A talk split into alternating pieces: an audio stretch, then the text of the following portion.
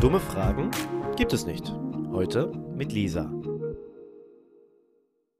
Hallo Lisa, Hallo, stell dich und deine Krankheit kurz vor.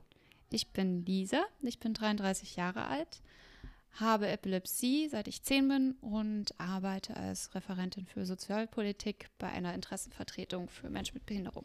Ist flackerndes Licht in Film- und Videospielen gefährlich für dich? Für mich nicht, nein. Für andere eventuell schon. Ist deine Krankheit angeboren und kann diese auch wieder verschwinden?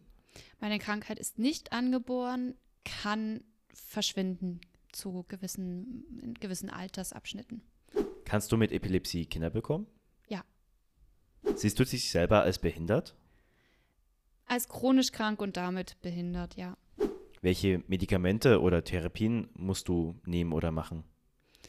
Ich muss keine Therapien machen, nehme aber ein Medikament, das nennt sich Lamotrigin, was teilweise auch Nebenwirkungen hat.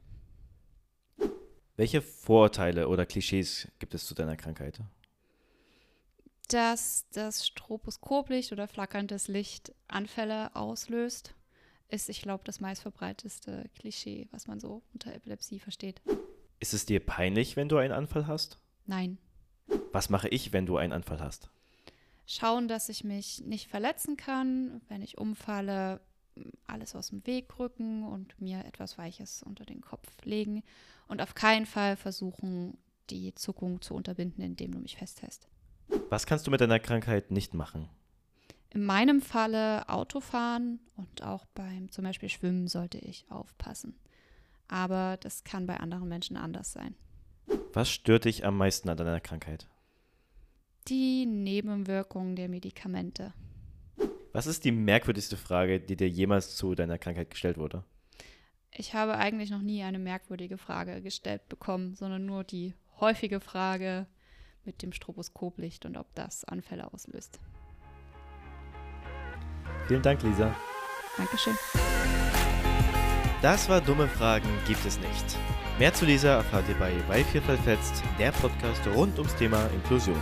Neue Folgen erscheinen jeden Montag überall, wo es Podcasts gibt.